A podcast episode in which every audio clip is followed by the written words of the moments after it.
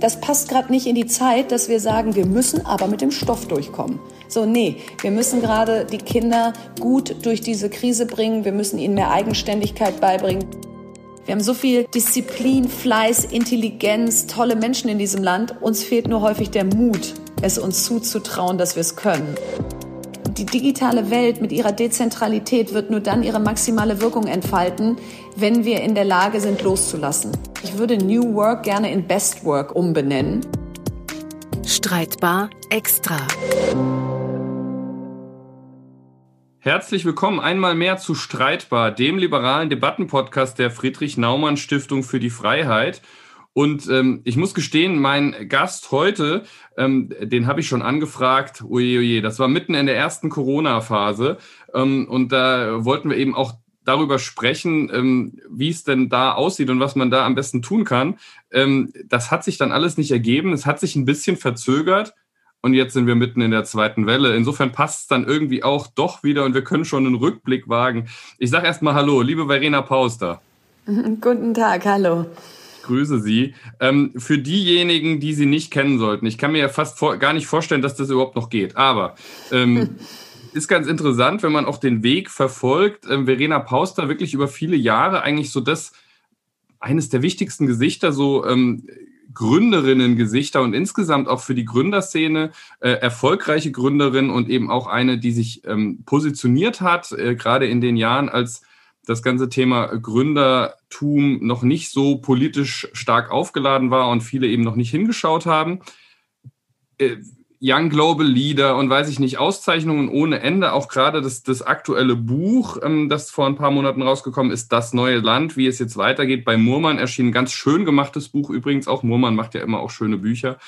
Ähm, Absolut. Äh, auch schon ausgezeichnet, ich glaube, mit dem Unternehmerpreis des Jahres, Buch des Jahres. Ähm, insofern äh, spannend, aber Sie machen ja gar nicht mehr so viel zum Thema Gründerumfeld, sondern eher eigentlich inzwischen Bildung, Bildung, Bildung, viel auch digitale Bildung. Über was wollen wir jetzt eigentlich heute sprechen? Tja, das ist eine gute Frage. Ich habe auch manchmal das Gefühl, ich bin so eine multidimensionale, äh, schizophrene Persönlichkeit geworden aus. Es sind so viele Themen und jeden Tag ziehe ich irgendwie ein anderes aus der Schublade. Aber Bildung ist, glaube ich, das, was mich nicht nur dieses Jahr, sondern seit Jahren am meisten beschäftigt. Und Deswegen will ich jetzt nicht sagen, ich habe mich gefreut, dass es mal irgendwen interessiert hat dieses Jahr. Aber für Deutschland freut es mich, weil es ja, wie wir alle wissen, äh, der größte, wenn nicht der einzige Rohstoff ist, den wir haben. Und ich würde sagen, wir haben bisher vielleicht nicht alles gegeben, den optimal zu fördern. Und äh, wir haben auch nicht alles gegeben, den Menschen, die diesen Rohstoff fördern, nämlich unseren Lehrer und Lehrerinnen, äh, Wertschätzung dafür entgegenzubringen. Und das ist dieses Jahr anders und das freut mich. Also letztendlich, Sie freuen sich nicht über Corona, das verstehe ich schon richtig, sondern Sie freuen sich darüber, dass wir jetzt endlich über das Thema Bildung und auch Digitalisierung in der Bildung sprechen. Ähm, meine Frage dazu gleich ist, äh, also ich meine, man kann das ja jetzt aus verschiedenen Perspektiven sehen. Ähm, wir sehen natürlich gerade eben viel Debatte über Bildung. Ähm, jetzt muss ich allerdings gestehen, wir sind jetzt in der zweiten Welle und ich habe jetzt gerade, wenn ich die Debatten der letzten Tage erlebe nicht das Gefühl, dass die sich besonders unterscheiden würden von dem, was wir im Mai debattiert haben oder im April. Ähm, vertue ich mich da? Meine Kinder nee, sind noch nicht in der Schule, muss ich gestehen. Ja, nee, da, nee, das sehen Sie absolut richtig. Es ist vielleicht der Unterschied, der jetzt gerade sichtbar wird und der dann wiederum die nächste Herausforderung darstellt. Also im ersten Lockdown waren ja alle zu Hause. Alle Schüler und Schülerinnen, alle Lehrer, Lehrerinnen, alle Schulleiter. Schulen zu. So, und da war die große Herausforderung, erstens, dass bei sehr vielen nichts angekommen ist. Ähm, einerseits, weil vielleicht keine Geräte, kein Internet zu Hause vorhanden waren im ausreichenden Maße, keine Eltern da waren, äh, weil sie System systemrelevant waren oder außer Haus gearbeitet haben, die hätten unterstützen können.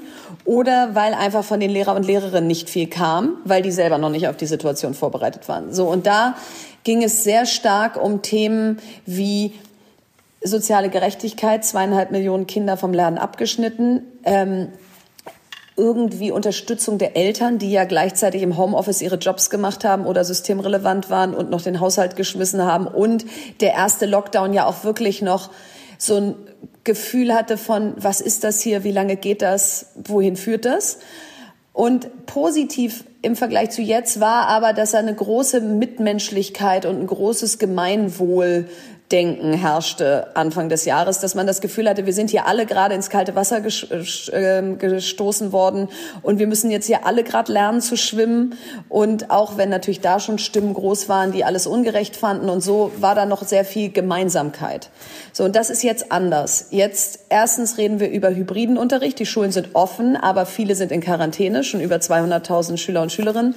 Das heißt, wir müssen auch nach Hause funken. Wir können nicht nur in der Schule sein. Das wiederum ist schwierig, weil weil es die Infrastruktur an den Schulen immer noch nicht gibt und das Gemeinwohl bröckelt. Also dieses, wir sind hier alle zusammen drin und wir schaffen das, ist weg, sondern wir verfallen so ein bisschen in Subgruppen, die alle ähm, unterschiedliche Sichtweisen auf das Thema haben. Und das macht es, glaube ich, jetzt fast schwerer als Anfang des Jahres, dieses Thema in den Griff zu kriegen. Mhm. Das habe ich auch das Gefühl. Ähm, aber wenn wir jetzt nochmal, Sie haben gerade diese soziale Spaltung beschrieben. Mhm. Die fand ich, also ich habe das auch, ich mache ja auch viele Veranstaltungen an Schulen und ähm, habe dementsprechend viele Kontakte auch in Schulen rein und ich habe da wirklich alles erlebt. Ähm, von äh, Schulen, die am Freitag in den äh, digitalen Unterricht gegangen sind, also Freitag noch Präsenz gemacht haben, ab Montag 8 Uhr nahtlos in den digitalen Unterricht übergegangen sind, nicht eine Stunde verloren haben. Ähm, Überraschung, gut ausgestattete Privatschule ähm, und eben dann auch Schulen, andere Schulen, ich möchte gar nicht sagen, dass staatliche Schulen per se schlechter abgeschnitten hätten. Ich glaube, es ist auch übrigens von Bundesland zu Bundesland sehr unterschiedlich. Ähm, aber da eben dann auch Fälle, die ich persönlich weiß, wo Kinder faktisch drei Monate lang eigentlich nicht beschult worden sind, ähm, weil man keinen Modus gefunden hat, weil Technik nicht funktioniert hat, weil Technik auch bei den Eltern nicht zur Verfügung steht.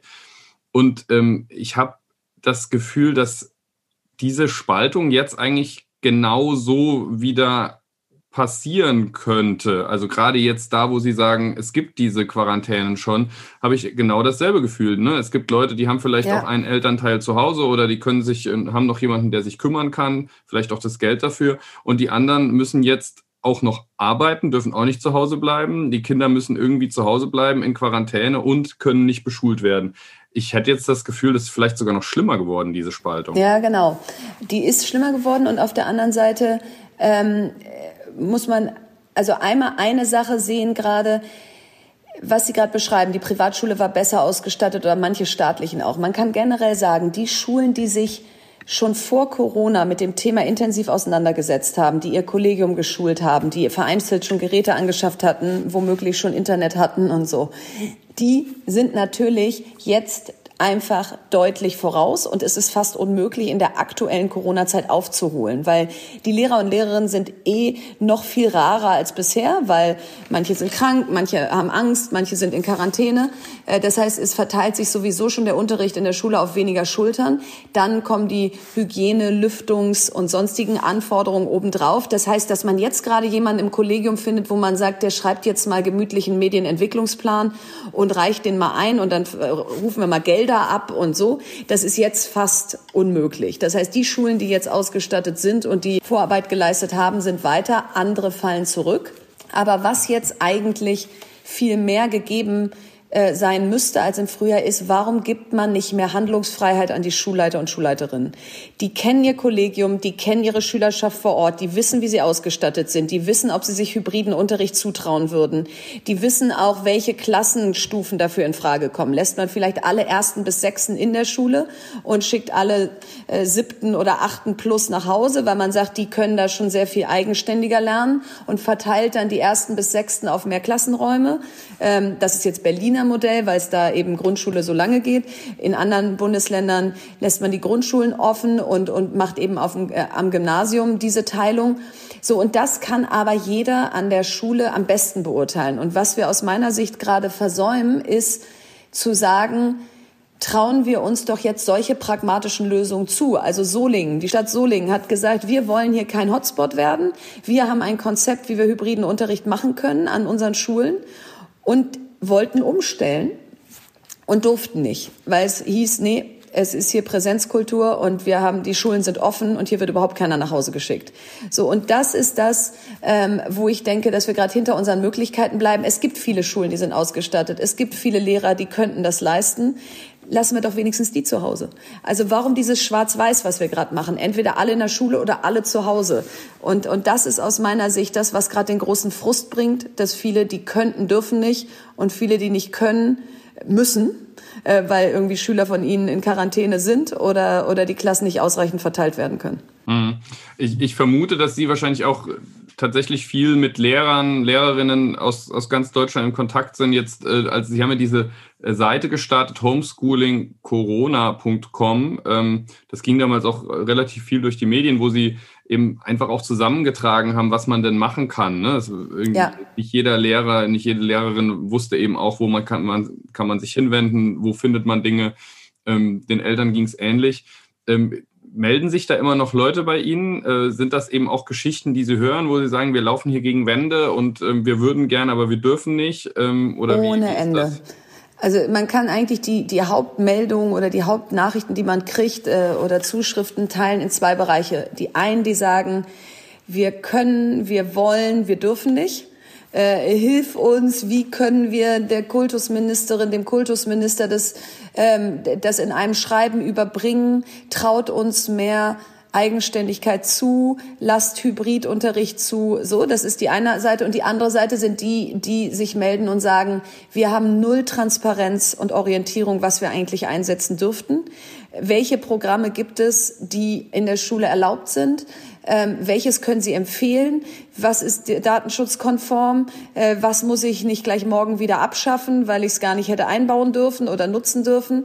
So, also das sind so die Hauptzwei Gruppen, die es gibt. Und deswegen im Sommer wo wir ja Zeit gehabt hätten, wo auch Corona jetzt nicht so boomte wie jetzt gerade ähm, und wo die Schüler sowieso alle nicht in den Schulen waren, ähm, da hätte man aufholen können und so ein bisschen vor die Welle kommen können, indem man gesagt hätte aus Kultusministeriumssicht, Jetzt schaffen wir mal, wir schaffen ja gerade überall äh, vorübergehende Gesetze. Ähm, jetzt schaffen wir mal einen Ausnahmezustand für die Schulen bis Ende nächsten Jahres erstmal, wo eine Liste verteilt wird an jeder Schule, digital, analog, was auch immer, wo drauf steht, das dürft ihr nutzen bis Ende 2021. Und das ist viel großzügiger, als wir sonst wären. Da stehen auch Sachen drauf, wo wir sagen, hm, die wollen wir vielleicht langfristig nicht haben, weil die vielleicht nicht ähm, europäische Produkte sind oder nicht äh, das sind, was wir eigentlich in den Schulen einsetzen ja, wollen. Datenschutz Aber ist natürlich Datenschutz genau Datenschutz, Riesenthema. Da Aber ist man ja auch, da muss man sagen, ich meine, wir sind ja bei einer liberalen Stiftung, das ist ja immer so eine ne, auf der einen Seite will man pragmatisch sein, auf der anderen Seite ähm, hat man natürlich auch aus Gründen äh, das Interesse an einem hohen Datenschutzstandard. Es ist nicht immer so einfach, da auch die richtige, die richtige Ausgewogenheit zu finden. Total, aber wenn wir sagen, wir wir nutzen, also wir wägen gerade ab, ob Kinder gar nicht mit dem Lehrer oder Lehrerin verbunden sind über eine Videokonferenz und, und ihnen zum Teil gar nichts übermittelt wird an äh, Lerninhalten. Oder wir sagen, okay, dann schneidet jetzt im schlimmsten Fall gerade mal jemand Zoom oder äh, Teams oder Google Classroom Konferenzen mit, wo 28 Fünftklässler mit ihrem Lehrer Unterhaltung führen, wie guten Morgen geht's euch allen gut, äh, heute machen wir in Mathe mal das, hat noch jemand eine Frage, dann, dann müssen wir schon uns über die Verhältnismäßigkeit gerade unterhalten. Und ich bin auch ein großer Fan von Datenschutz. Ähm, und das ist auch unsere große Stärke in Europa, dass wir das Thema wirklich ernst nehmen. Aber wir nehmen ja auch sonst sehr viele Dinge ernst, die wir gerade außer Kraft setzen, weil es eine Krisensituation ist. Und hier jetzt auch zu sagen, Orientierung und pragmatische Lösung ist gerade viel, viel wichtiger als Ideologie und, und, und Übersicherheit. Und, ähm, und da haben wir jetzt einfach diese Listen an den Schulen und dann weiß jeder, das darf ich einsetzen, das kostet nichts, das kostet so und so viel, dafür gibt's folgende Fördergelder. So, das darf nicht gerade in den Händen von jeder Schule liegen müssen, dass die sich da selber ihren Weg suchen. Und, und das ist, ist mal so ein bisschen die Grundlage dafür, dass die jetzt wieder handlungsfähig werden im hybriden Unterricht. Jenseits mal von Geräten, die sicherlich auch noch nicht im ausreichenden Maße vorhanden sind. Mhm. Also ich vermute jetzt, wir haben einen langen Winter vor uns. Ähm, Sie haben gerade schon gesagt, dass es jetzt wahrscheinlich schwierig ist, ähm, wer nicht jetzt schon irgendwie gestartet ist, jetzt noch die, die Basis zu legen oder wirklich groß was zu ändern. Aber jetzt ähm, Sie haben ja schon so ein paar Ideen jetzt angesprochen, aber jetzt nehmen wir einfach mal an, wir sind ja hier in einem, in einem Raum, wir können jetzt frei denken. Mhm. Ähm, Sie wären jetzt äh, Bildungsministerin. Ne? Mhm. Vergessen wir mhm. jetzt mal, dass wir auch noch einen Föderalismus haben, der jetzt irgendwie auch nicht unbedingt einfacher macht in dieser, in dieser Zeit. Und, ähm, wir können ja sagen, aber, Bildungsministerin in einem Bundesland. Genau. Okay, genau. Sie ja. sind Bildungsministerin in einem Bundesland, Sie dürfen sich eins aussuchen. So großzügig sind wir. Und ähm, ich meine, Sie, Sie plädieren in Ihrem Buch ja auch für Quereinsteigertum in die Politik. Mhm. Äh, ich weiß gar nicht, Sie haben so einen schönen Begriff, der fällt mir jetzt gerade nicht mehr ein. Wie haben Sie es genannt? Querwechsler. Querwechsler, äh, genau. genau. Also Sie Weil sind ich, jetzt, äh, genau. Sie ja. sind jetzt die mhm. hochrangigste Querwechslerin äh, in Ihrem Bundesland. Sie werden nämlich jetzt von äh, letztendlich äh, Bildungsaktivistin, werden Sie zur Bildungsministerin ernannt. Ähm, und Sie wollen jetzt natürlich dieses Schuljahr retten äh, und Sie wollen auch den Winter retten. Was wären denn jetzt so die drei Maßnahmen, die Sie, die Sie anstoßen würden, von denen Sie glauben äh, würden, die bringen uns noch was, die bringen uns über den Winter? Also zum einen würde ich, also ich würde anfangen bei den Schutzmaßnahmen, denn das ist ein berechtigtes, berechtigtes Argument. Gerade viele Lehrer und Lehrerinnen sind ja auch älter, die haben vielleicht auch zu Hause ähm, Menschen, die Angst haben. Also als allererstes würde ich äh, FFP2-Masken für jede Lehrer und Lehrerin und für jeden Schüler, der in der Schule ist. Es gibt ausreichend äh, Bestand gerade. Wir verteilen ihn auch sonst sehr großzügig. Und das, wir reden hier über drei, vier, fünf Monate, wo in den Schulen es nicht möglich ist, auch draußen zu sein. Das wäre mal das Erste, dass man weiß, die, die in der Schule sind, sind besser geschützt, als es aktuell der Fall ist. Zweitens, diese Listen, von denen ich sprach, hier, das dürft ihr jetzt einsetzen für den Fall, dass die Kinder eben nicht alle in der Schule sind, sondern Hybridunterricht stattfindet. Da gibt es Webinare, Online-Schulungen zu jedem Tool, jeder Plattform, jeder Anwendung, die auf dieser Liste steht. Dahinter ist ein Link, der geht zu diesem Webinar oder dieser Videoschulung, damit man eben nicht nur sagt, hier, it's learning, iSurf, äh, MS Teams, was weiß ich, und dann sagt man, oh Gott, ja und jetzt, sondern dass man eben die Gebrauchsanleitung im Prinzip gleich mitliefert. Und die müssen wir auch nicht gerade alle selber erstellen. Es gibt fantastische Plattformen, staatliche äh, wie, wie Akademien für Lehrerfortbildung, ähm, Online-Tagungen, Phobis, eine Plattform mit Lehrerweiterbildung, das FIBS. Also es gibt genug. Das müssen wir jetzt nicht gerade, da müssen wir jetzt nicht drei Monate Content erstellen. Wir müssen nur den Content, den es gibt, andocken. So, dann, was ich eben gesagt habe, den Schulleiter und Schulleiterin Freiheit geben zu entscheiden, ob ihr die ersten bis sechsten Klassen in der Schule lasst oder die fünften bis neunten und den Rest nach Hause schickt, weil ihr denkt, dass das besser zu eurer Lehrer- und Lehrerinnenausstattung gerade passt oder zu euren räumlichen Verhältnissen vor Ort, weil es vielleicht bei euch enger ist ist euch überlassen. Müsst ihr mit der Elternschaft abstimmen. Die dürfen natürlich nicht Sturm laufen, da könnt ihr Umfragen machen. Aber im Prinzip habt ihr Handlungsfreiheit, solange ihr Unterricht gewährleistet. Ähm, so, das verleiht Flügel, weil ich dann einfach im Driver Seat sitze und nicht wie im aktuell alle drei Tage irgendwie bevormundet werde. Und das letzte ist ähm, Flexibilisierung äh, von Prüfungsformaten. Was aktuell passiert ist, wir haben einen Lehrplan, der wahnsinnig voll ist und der gilt. Also da ist nicht gesagt worden, es ist okay, wenn ihr dieses Jahr 30 Prozent weniger schafft, sondern der gilt und der gilt mit der Prüfungsordnung und mit allem, was dazugehört. So und das führt eben auch dazu, dass ich mit diesen ganzen Herausforderungen, die ich habe, da durchhechel. Die Lehrer sind im Burnout, die sagen, ich, ich habe so viel Zusatzanforderungen und trotzdem muss ich mit dem Stoff durchkommen und zehn Kinder sitzen hier und, und, und 15 da und dann müssen wir auch noch lüften alle 20 Minuten und wie, so. Und das ist, das passt gerade nicht in die Zeit, dass wir sagen, wir müssen aber mit dem Stoff durchkommen. Mhm. So, nee, wir müssen gerade die Kinder gut durch diese Krise bringen. Wir müssen ihnen mehr Eigenständigkeit beibringen. Wir müssen akzeptieren, dass Projekte, die sie machen, auch vielleicht für eine Note zählen können. Also wir müssen da einfach gerade loslassen. Und wir reagieren aber eher wie so Control Freaks auf die Situation. So, das wären jetzt mal so, um mal anzufangen, so ein paar Sachen, die ich machen würde. Vielleicht und, äh, ganz kurz, weil Sie über den Lehrplan sprechen. Äh, ich, ich stelle jetzt mal die Hypothese in den Raum, eigentlich schreibt sich doch der Lehrplan gerade selber um.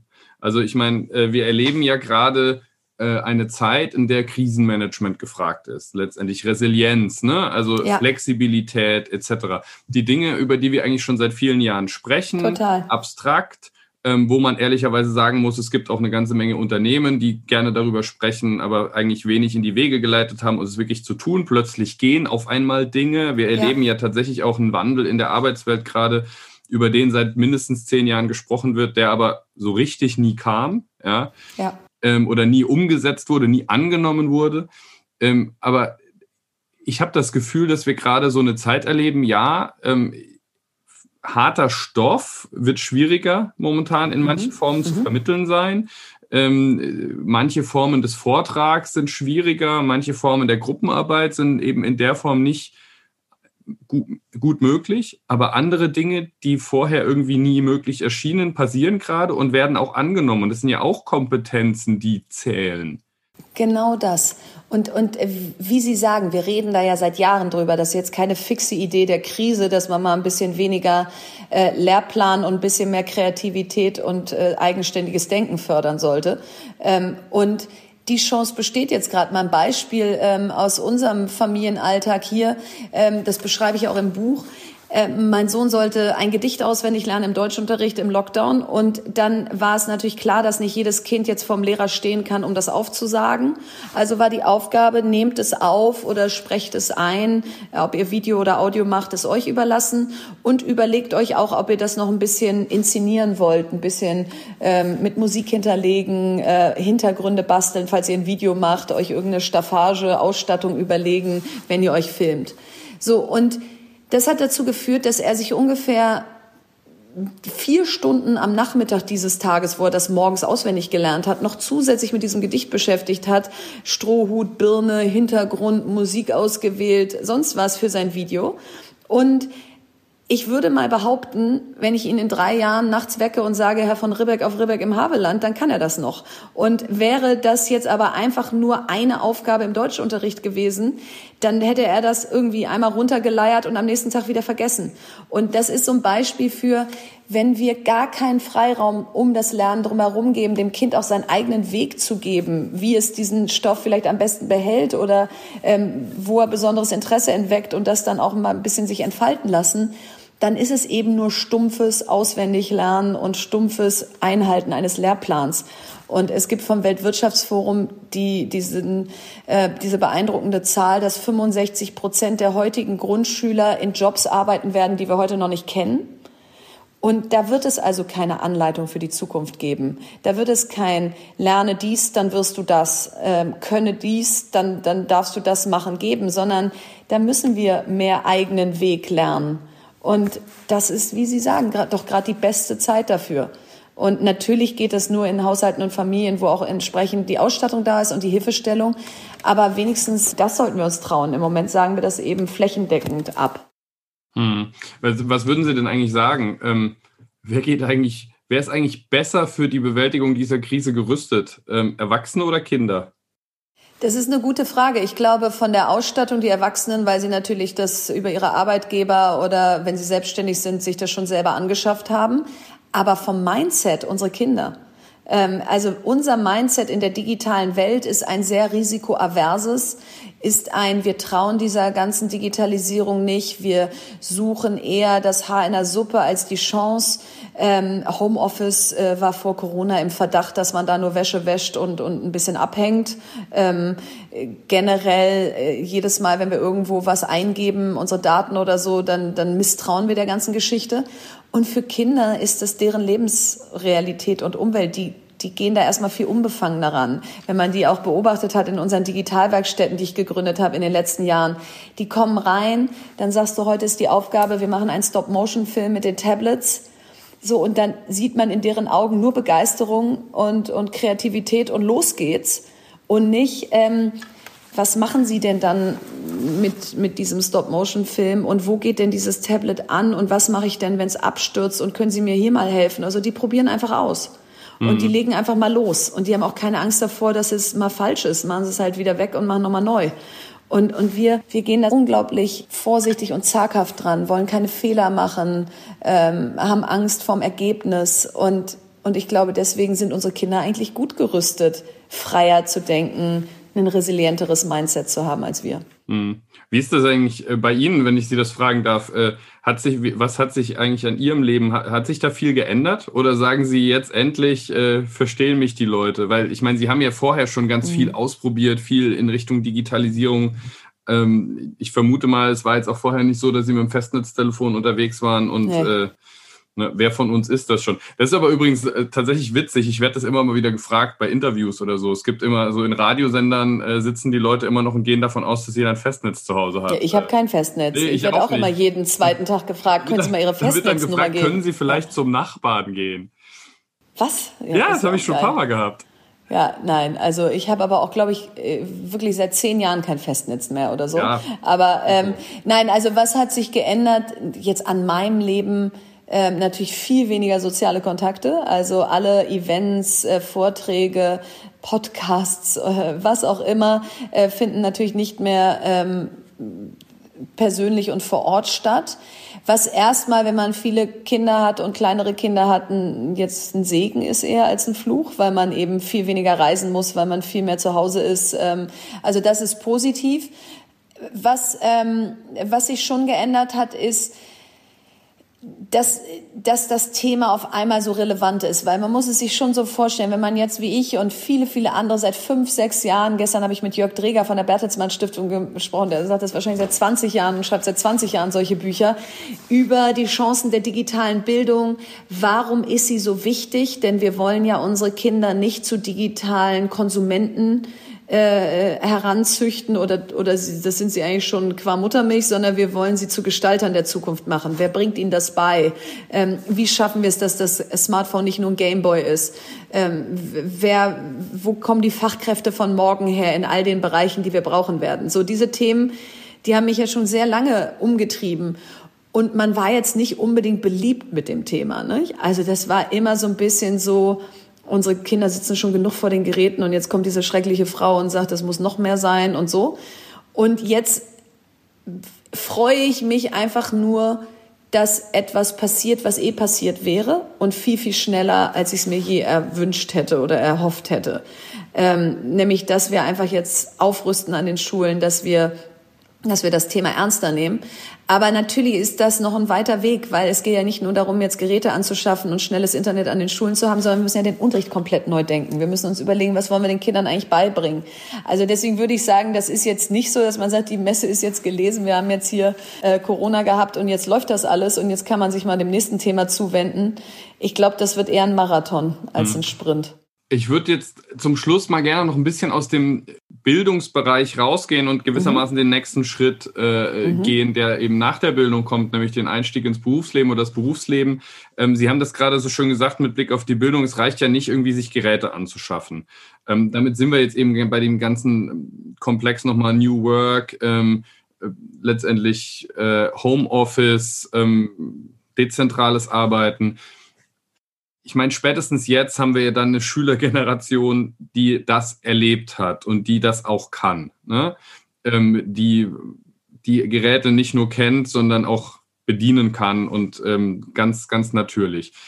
Ähm, es gibt ja jetzt wirklich diesen, haben wir gerade schon drüber gesprochen, es gibt diese Tendenz dahin, viele Unternehmen sagen jetzt, ja, Homeoffice wird auch nach der Krise möglich sein, etc.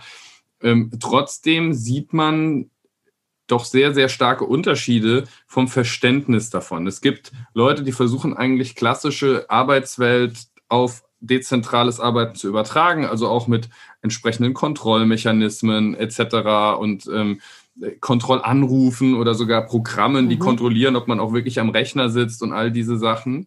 Ähm, es gibt natürlich auf der anderen Seite auch äh, Arbeitnehmer, die sagen, gut, jetzt habe ich wirklich endlich meine Ruhe, jetzt guckt mir niemand mehr über die Schulter, jetzt kann ich auch endlich ungestört nicht arbeiten.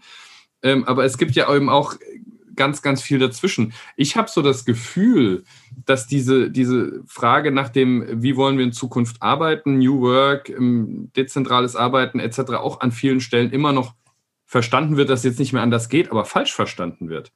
Worauf kommt es denn da Ihrer Meinung nach an, dass wir irgendwann zurückblicken und sagen, das war ein Startpunkt, wo ein gutes Verständnis, ein erfolgreiches Verständnis von New Work endlich mal entstanden ist?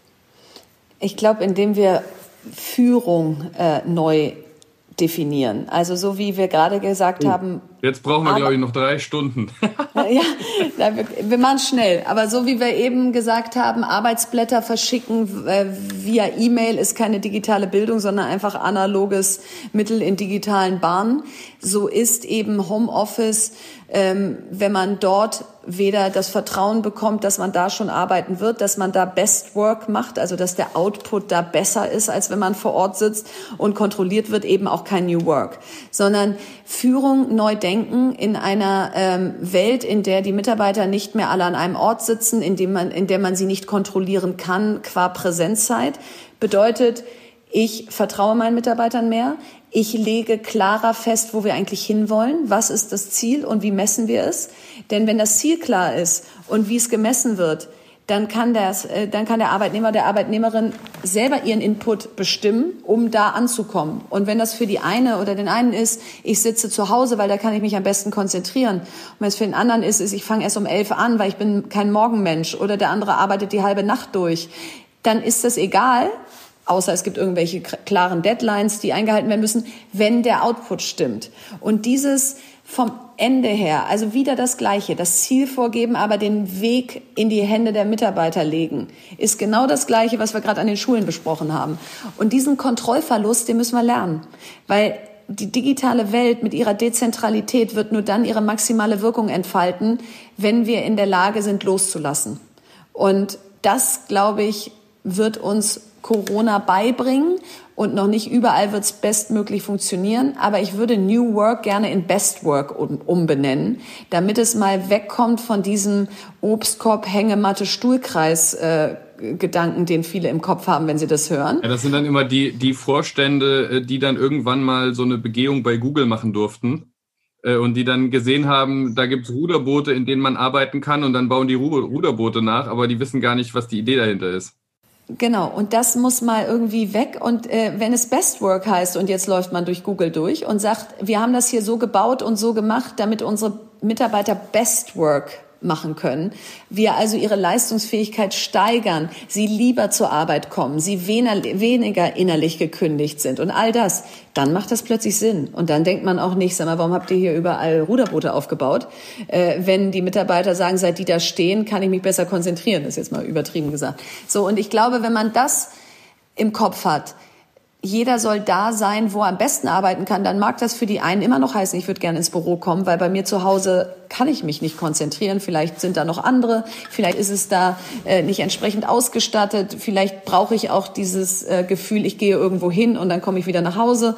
So, und wenn man das freistellt, dann kommt aus meiner Sicht Best Work raus mhm. weil man dann eben nicht Menschen mehr zwingt, dass Arbeitsplatz und Arbeitsinhalt ein Ort sein muss.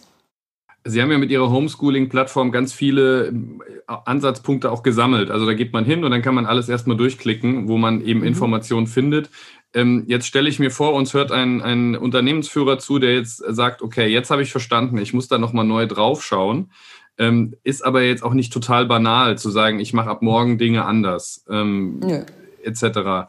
Ähm, die Frage ist, hätten Sie da auch, Sie kennen ja das Internet, Sie wissen ja, wo was im Internet steht. Ähm, wo steht denn, wo, wo könnte man sich denn jetzt hinwenden, wenn man wirklich ein gutes Verständnis von modernem Arbeiten bekommen will in dieser Zeit, wo man eben auch nicht irgendwie drei Wochen in der Gegend rumreisen kann und sich alles vor Ort anschauen können. Was wären denn so die ersten zwei, drei Adressen, wo Sie sagen würden, gucken Sie mal dahin? Also ich glaube, in, in, in dem Bereich ist tatsächlich Lesen ähm, eine noch der besten Empfehlungen. Also es gibt so viele gute New Work Bücher, die eben weit über ähm, jetzt das, was wir eben gesagt haben, was häufig damit gemeint ist, hinausgehen. Ähm, ich glaube, da ist wirklich die einfachste Antwort, weil es jetzt nicht die eine Seite gibt, wo ich sagen kann, und da finden Sie alles über neue Führung und Best Work. Ähm, ist es wirklich äh, die Kolumnen von von, von New Workern, die, die häufig auch Artikel auf Xing oder LinkedIn. Da bin ich immer sehr beeindruckt, dass das eigentlich fast häufig näher an der Realität ist als, als ähm, viele Artikel in Zeitungen oder so, weil man eben merkt, da sind Experten und die wissen auch, sie kriegen jetzt starke Kommentierung auf das, was sie schreiben. Also wenn sie da zu kurz springen, dann kann man das unten in den Kommentaren sehr gut nachlesen. Und es ist aber eine echte Diskussion. Bei Zeitungsartikeln ist es häufig einfach nur mhm. so ein, ich hinterlasse das hier mal, aber ich will eigentlich gar nicht mit euch sprechen. Ich, ich glaube äh, übrigens, dass ja. alleine, dass Sie jetzt sagen, man sollte mal lesen auf Xing und LinkedIn schon ein wichtiger Impuls ist, weil das ist was, ja. ähm, das ist, glaube ich, vielen auch gar nicht bewusst, dass da wirklich Diskussionen auch entstehen. Also das ist im Moment mein bester Ort, ähm, um Meinung zu verstehen, äh, die andere haben, zu überlegen, wo, wo würde ich noch was ergänzen, dann zu lesen, wie sehen das andere. Und es sind wirklich auch positive Diskussionsorte. Also die sozialen Medien sind ja häufig auch verschrien als, da will überhaupt keiner miteinander reden, sondern da wird sich einfach nur gegenseitig angegangen. Das empfinde ich da anders. Da geht es schon sehr um die Inhalte, da geht es auch sehr wertschätzend äh, zur Sache. Also was auch immer die Algorithmen da inzwischen rausfiltern, es ist nicht mehr dieses Gefühl von, ach, jetzt werde ich doch hier gleich eh nur gebasht, wenn ich mal was schreibe. Also das ist wahrscheinlich der beste Ort, um die Gegenwart gerade einzufangen und zu überlegen, ähm, wie kann ich da noch mehr greifen, worüber wir jetzt hier gerade geredet haben und das vielleicht für mich selber anwenden. Mhm. Es geht trotzdem nicht über Nacht, aber ich glaube tatsächlich auch Ihr Buch, Das neue Land, äh, wie es jetzt weitergeht, kann man nochmal einen Blick reinwerfen. Was mich persönlich sehr gefreut hat, ist, dass Sie äh, auch ähm, Friedhof Bergmann nochmal genannt haben, ja. der eigentlich so diese, diese Idee von New Work ja in, in die Welt getragen hat. Und was ich da immer spannend finde, was kaum jemand weiß, also auch da wirklich Respekt, mhm. dass Sie das, dass Sie das nochmal so deutlich gemacht haben, ähm, der hat das ja eben nicht als äh, Idee, wie man Unternehmen effizienter arbeiten lässt und äh, es ein bisschen bunter für die Mitarbeiter macht und vielleicht bessere Mitarbeiter kriegt, äh, entwickelt, sondern es war faktisch äh, der Niedergang der Autostadt Detroit, ähm, wo er dann letztendlich gesagt hat, okay, wir müssen neu denken. Also es ist eigentlich ein, äh, eine Idee gewesen der Krisenbewältigung. Und ich meine, ich glaube, dass man, wenn man sich auch wirklich die Originalschriften von Bergmann nochmal anschaut, dass man da viel finden kann, auch was Impulse sein können für unsere heutige Krisenbewältigungsstrategie. Ja, Absolut. Und das war mir so wichtig. Ich habe das in dem Buch beschrieben mit, es war eben nie ein rosa-roter Tagtraum, ähm, warum er New Work eingeführt hat, nach dem Motto, ach, wie könnte es doch noch alles viel schöner sein, sondern es war Krisenmanagement. Und deswegen kann man sich davon gerade jetzt so viel abschauen, weil man natürlich zum Teil das Gefühl hat, wir wickeln hier gerade alles ab oder, ähm, oder es, es, es ist alles rückläufig, alles, was wir uns aufgebaut haben, gilt nicht mehr. Aber ich glaube, es ist einfach, Teil von einem Umbruch von der nächsten, vom Übergang zu, zu, ähm, zur, zur digitalen Gesellschaft, dass das, was wir gerade erleben, eh passiert wäre. Es passiert jetzt halt sehr im Zeitraffer und das ist auch manchmal eine Überforderung. Aber daraus immer wieder abzuleiten, was ist denn jetzt, was können wir denn jetzt besser machen? Wie können wir es anders machen? Wie können wir unsere Energie nutzen, dass aufzubauen, was wir als nächstes haben wollen, statt die Energie zu verwenden, alles das wieder aufzubauen, was schon vorher da war. So, und wenn man das so ein bisschen als sein Mantra gerade begreift, nochmal die Dinge auf die grüne Wiese oder den Prüfstand zu stellen, dann hat die Krise auch wirklich was Gutes. Und ähm, dann hätten wir diese Hausaufgaben eh irgendwann machen müssen. Mhm. Das mag sich für manche eben nicht so anfühlen gerade, die wirklich auch Existenz Absolut. existenzielle Ängste haben etc. Ja.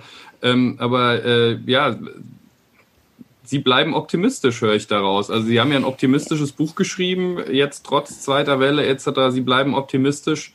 Sie bleiben, äh, Sie, Sie bleiben dem Glauben an die Menschheit verbunden, ja? Absolut, weil und nicht aus Zweckoptimismus, weil das finde ich manchmal auch so ein bisschen anstrengend, wenn man denkt, es ist gerade wirklich hier nichts Gutes und jetzt erzählt die da einen von, ach, ist das alles toll und lass uns die Ärmel hochkrempeln und so, sondern wirklich aus dem Gefühl heraus, wenn Menschen, die in der Mitte ihres Lebens stehen, was auch immer die Zahl jetzt ist, die Alterszahl, nicht der Meinung sind, dass wir eine echte Chance haben, morgen mitzuspielen. Und zwar nicht nur wirtschaftlich, sondern auch hier ein Fundament für ein Land zu bauen, in dem wir alle weiterhin leben wollen. Die Demokratie so stark zu halten, dass, äh, dass sie weiterhin unsere größte, unser größtes Asset ist ich meine, dann ist es wirklich ja, im betriebswirtschaftlichen würde man sagen, keine positive Fortführungsprognose. Dann müssten wir ja sagen, okay, das war's, ab jetzt wird's schlechter. Und das ist einfach nicht meine Sicht. Wir haben so viele, wir haben so viel Disziplin, Fleiß, Intelligenz, tolle Menschen in diesem Land. Uns fehlt nur häufig der Mut, es uns zuzutrauen, dass wir es können. Und den will ich halt immer wieder wecken aus, es ist eigentlich alles da jetzt springen wir doch mal von diesem Sprungbrett ab, was wir da seit Jahren und Jahrzehnten bauen und trauen uns auch mal neue Sachen zu. So, jetzt kann ich nur sagen, was auch immer ich jetzt noch sagen oder fragen würde, das würde, es würde nicht mehr irgendwie das pathetischer abrunden können, als es jetzt passiert ist. Insofern, liebe Verena Paus, da vielen, vielen Dank für diese inspirierenden Worte. Ähm, ich glaube, es war auch wirklich was dabei, wo man mal schauen kann, wo kann man hingucken, wo kann man sich Inspiration eben holen. Ich würde mir wünschen, dass das eben auch die Wirkung ist unseres Gesprächs. Ähm, wie gesagt, vielen, vielen Dank für Ihre Zeit. Sehr gerne. Und ähm, ja, das war's dann auch schon wieder. Eine ganz, ganz schnelle, gute halbe Stunde, die hier wieder vorbeigegangen ist. Ähm, mein Name ist Christoph Gieser. Das war Streitbar, der liberale Debattenpodcast der Friedrich-Naumann-Stiftung für die Freiheit. Ich freue mich, wenn Sie auch das nächste Mal wieder dabei sind. Und bis dahin heißt es Mut beweisen. you